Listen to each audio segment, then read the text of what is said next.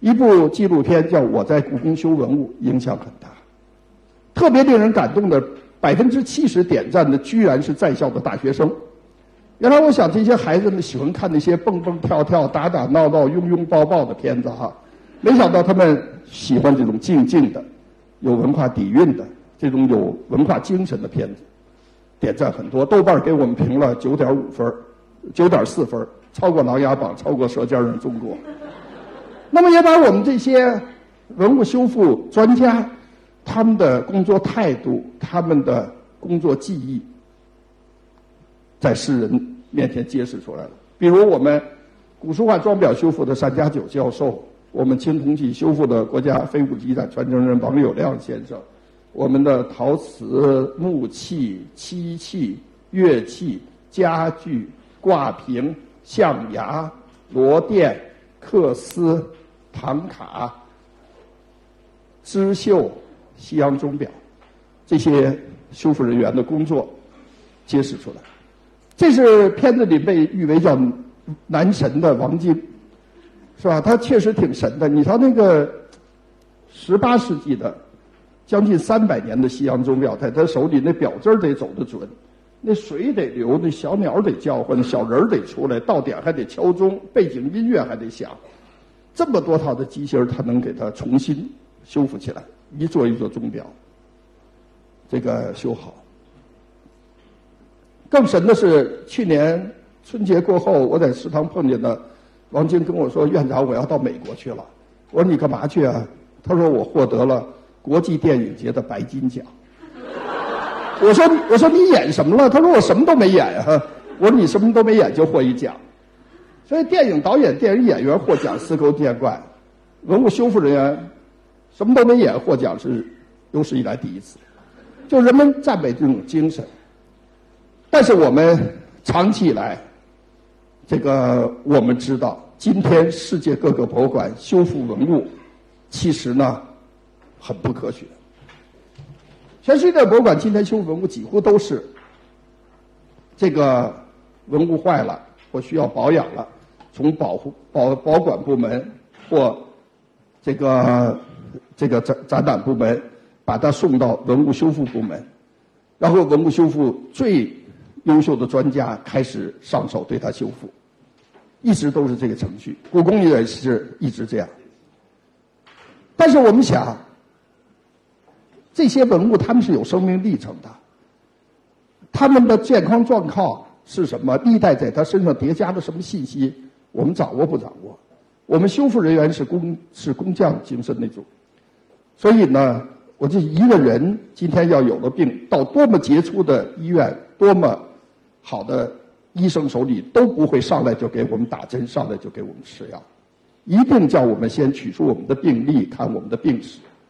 然后呢，给我们量体温、心跳、血压，要用仪器，比如听诊器啊、B 超啊、X 光来进行检查。疑难杂症还会用 CT 机啊，用核磁共振，还会验血验尿。那么对于文物，没有这一套检查，就会把很多历史信息修坏、修不好。所以我们建了人类第一所文物医院，下了很大力量。我们拿出三百六十一米长的建筑群，那么我们呢汇集了二百名文物医生。世界各国博物馆今天有三十名、四十名文物修复人员已经了不起了。为什么我们要二百名？就是因为他们一半以上都是科学家，都是进行文物分析、检测、探伤出分析检测报告的人，然后呢再治出自的治疗方案。所以这个医院是开放的，全世界各国的同行都可以来交流，普通民众可以预约参观，那么人们可以获得文物修复的知情权、参与权、监督权和受益权。那么我们的工作条件在不断的改善，这是一期工程，二期还有一个三万平米的，这是的文物医院。那么这些建筑的构建，这些藏品。都经过分析检测，出分析检测报告才可以修缮。比如这件青铜器是商代的，三千年了，那么我们就要知道它的年代、出土的地点、历代在它身上叠加的什么信息。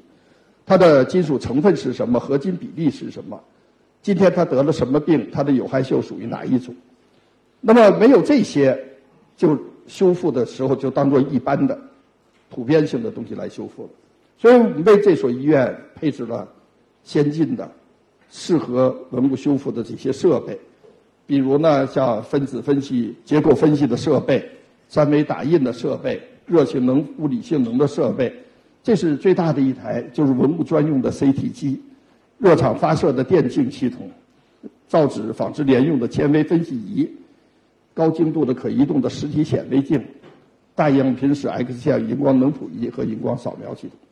当这上百台的这些设备进入我们的修复领域的时候，大家想想，我们真是如虎添翼了。那么，比如举几个例子。我们的古书画装裱修复多少代传承下来，本来就是最好的。但是呢，今天我们面对挑挑战更有信心。我们在修乾隆花园，乾隆花园最高的建筑叫福旺阁，福旺阁有一面大墙，墙上曾经贴了一幅贴落，贴在墙上的。但是解放战争的时候，它堆落下来了，我们老员工就把它包起来了。今天要修的，打开一看，睡了上千片。怎么修复？今天在计算机辅助的帮助下。我们用了一年的时间把它修复起来，起死回生了，才知道原来他是清朝一个非常著名的学者，叫董诰画的一幅山水画，五米多长大画，今天重新恢复了。那么这个青铜器出土的时候已经睡了二百多天，没办法研究了。在在无损探伤的设备支持下，在最大这片铜片的铜锈下面，居然发现了二十多字的铭文。知道原来它是先秦的带铭文的一件青铜器，非常重要。我们今天把它修复起来了。那当然更难的，故宫有两千多块唐卡，我们一直不敢修。今天藏区，比如西藏、四川、青海，有人在制作唐卡，但是没有人敢说他会修古唐卡，因为过去的材料、染料、过去的编织方法不研究透，他会把它修成现代唐卡。我们也一直不敢修唐卡，现在我们开始研究修复唐卡了。这个地方叫养心殿西暖阁，就雍正皇帝昼夜批奏折那个深厚的墙后的后面就是一个佛堂，佛堂的二层的仙楼上有五十块唐卡，我们已经三百年了，我们开始修的。这是第四十七号上乐王佛，这幅唐卡呢，这个修的时候，我们才知道。原来它一共二十五层堆修，一层一层。那么在它的身上一共有三十二种材料，不同的染料。它的身上一共有六百八十四颗小珍珠。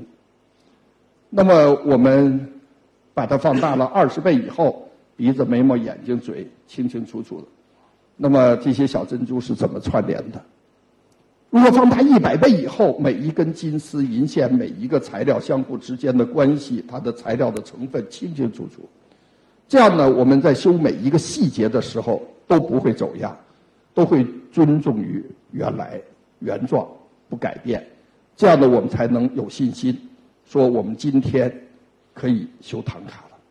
今天敢于修唐卡的，科学修复的只有这一处。所以我们为这所医院建了二十三个科技实验室，支撑着我们十六个传统修复的平台。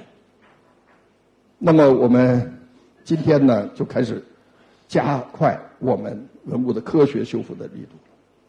那么文物清理清楚了，文物这个修复了，我们开始对文物总体情况进行判断。过去呢，故宫有多少件藏品？社会公众是不知道的，故宫博物院员工也是不知道的，我们故宫博物院的院长也是不知道的。但是呢，我是第一个到故宫博物院当院长以后，第一天就知道故宫有多少藏品的院长。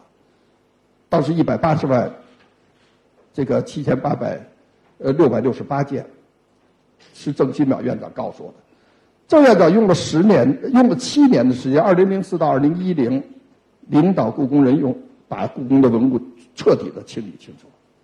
文物清理是一项科学的工作，每一件都要定名，都要编目，它的历史的、科学的、艺术价值要揭示，它的要建档和历史档案还要对得上，一干干了七年，非常艰苦。那么根据国家的规定，在三年前又进行了第一次可移动文物的普查，我们又进行了更详细的普查，又增加了五万五千件，所以到前年年底，故宫博物院的藏品总数是一百八十六万。两千六百九十万件，每天这个数字还在增长，因为那些详细的像尺牍啊、甲骨啊，不断的判译以后才能进去。那么，我们可以对比，中国今天一共有四千八百七十座博物馆，收藏的国家定级的珍贵文物是四百零一万件。什么叫珍贵文物？就一级品、二级品、三级品加起来统称珍贵文物，四百零一万件。其中收藏在故宫博物院的是，一百六十八万件，占全国珍贵文物的百分之四十二，就是三分之一强，不到二分之一的珍贵文物收藏在这里，所以我们责任很大。为什么珍贵文物比例那么高啊？就是世界上没有这样的博物馆，珍贵文物占馆藏文物的比例这么高，一般博物馆有百分之十、百分之二十，珍贵文物已经了不起了。故宫博物院的珍贵文物占馆藏的百分之九十三点二，几乎件件都是珍贵文物，这就是我们的特点，也是我们的责任。那么今天这些文物被分成二百三十一个类别，时间关系，我呢只能点几些个类别：有五万三千幅绘画，七万五千件书法，两万八千件碑帖，这三项加起来十五万六千件，世界上无与伦比的纸质文物最集中的收藏。是收藏青铜器最多的一座博物馆，十六万件。那么有一万一千件金银器，一万九千件漆器，六千六百件珐琅器，都是传世的艺术品。玉石器是我们的骄傲，三万两千件。红山文化、良渚文化、凌家滩文化都有丰富的收藏。陶瓷当然是世界收藏最多的，是个天文数字，三十六万七千件，百分之九十，百分之九十出品景德镇的官窑瓷器。那么织绣，过去我都不知道那么多的织绣，那么多织绣库房。原来当时苏州、杭州、江宁三个织造局最多的时候，七千人给皇宫做织绣，所以我们的库房里有十八万件服装织绣。那么有一万一千件雕刻工艺，一万三千件其他工艺，六万八千件文房四宝，还有一类生活用具，无奇不有。大量的儿童玩具。这个因为清朝十个皇帝，五个皇帝是未成年皇帝，抱着宝座上就是皇帝，下面就是小孩玩文儿童玩具，一大量的中医药，大量的烟酒茶，上面那块就是当年的普洱茶，这个还有六千两百件明清家具，妃子坛、借黄花梨，还好多奇奇怪怪的东西，下面这块是一个炕席，两米一六长，它是象牙做的。据说躺在上面很舒服，谁都没躺过。外国文物，中国的博物馆收藏的外国文物很少，基本陈列都是自己的国家东西，因为咱们是文明古国，没去偷盗抢劫别的国家东西。但是故宫是个例外，二二十四个皇帝坐在太和殿里面，万国来朝，特别是十八世纪以后，大量的传教士带了很多新奇的东西，所以故宫收藏一万三千件。外国文物，比如西洋钟表，十八世纪的西洋钟表收藏数量最多、品质最好的，绝不在欧洲的博物馆，是在故宫，两千两百家钟表仪器。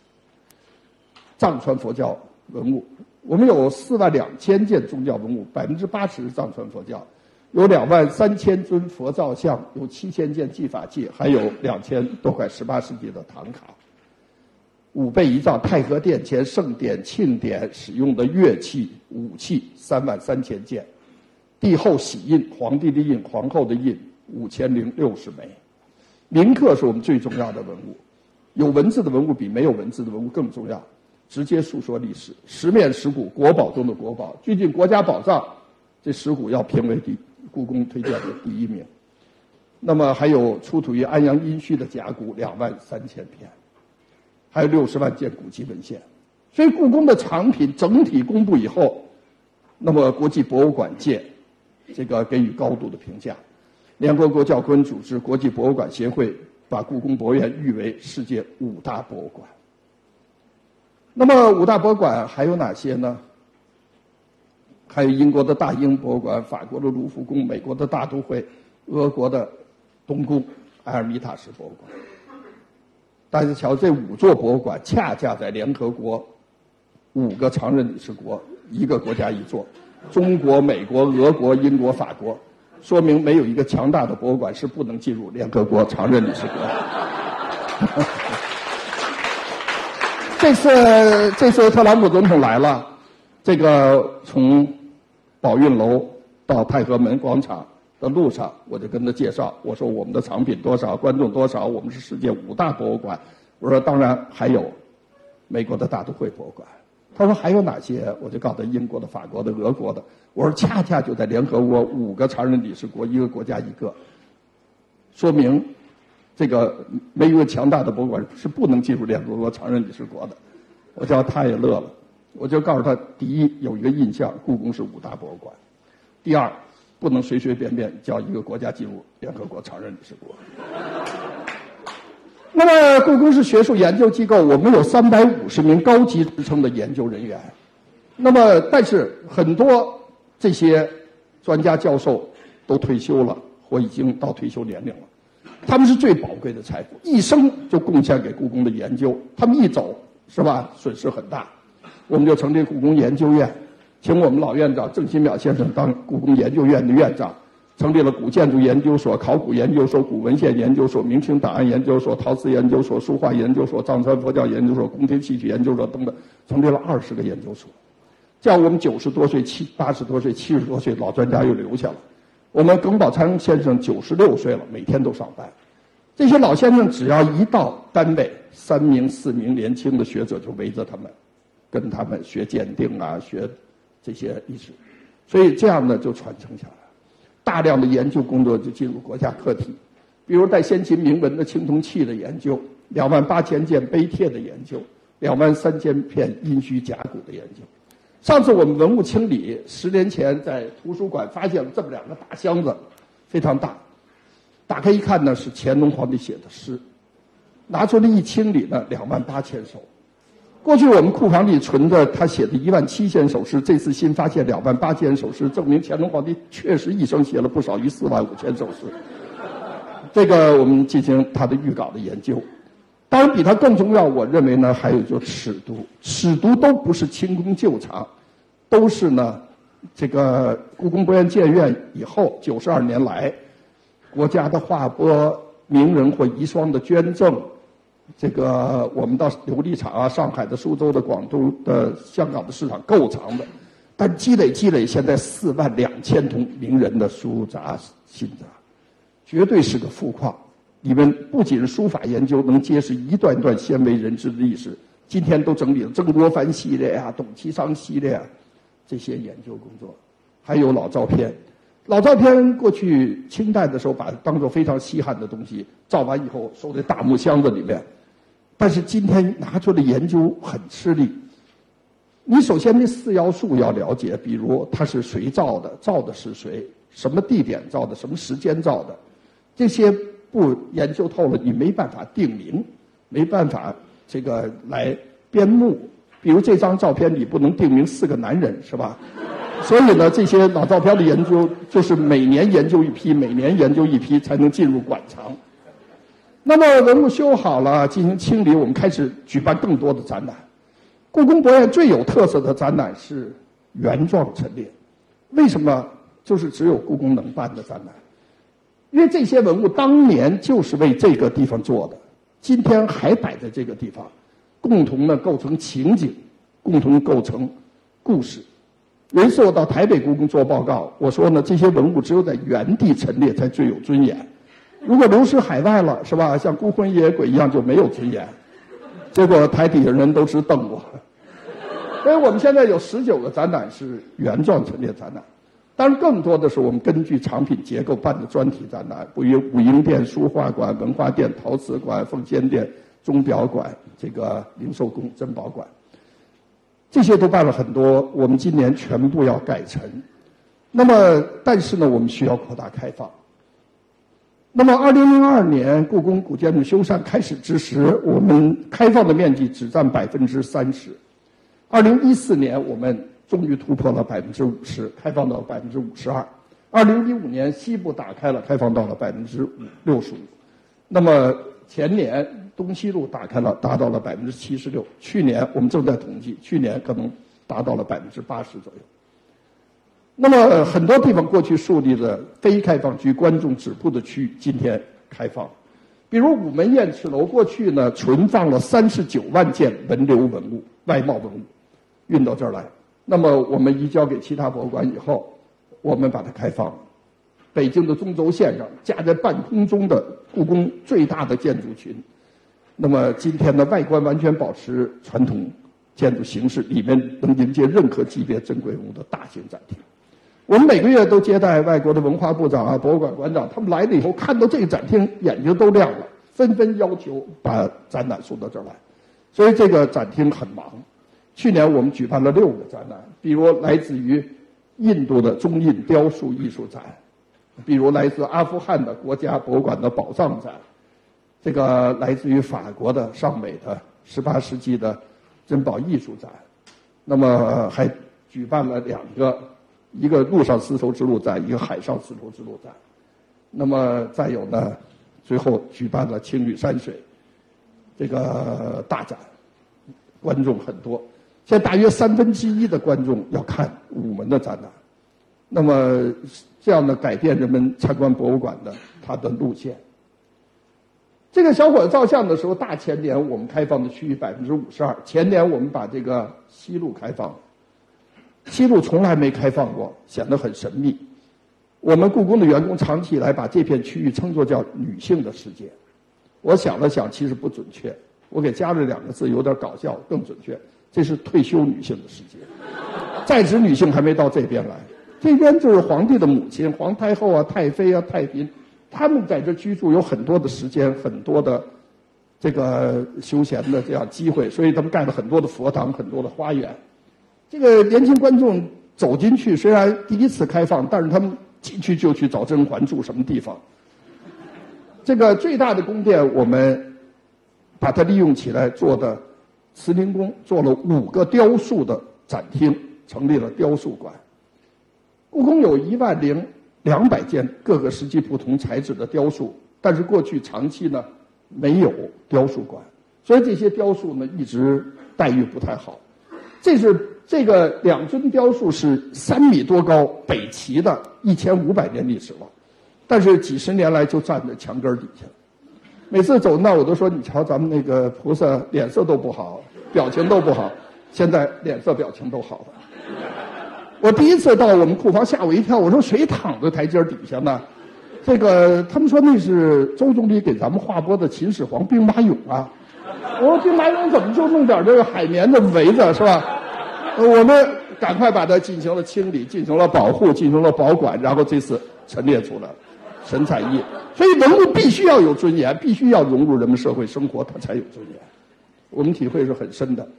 那么今天雕塑馆每天三分之一的观众要来这个西部区，这个就是所谓甄嬛住的地方——寿康宫。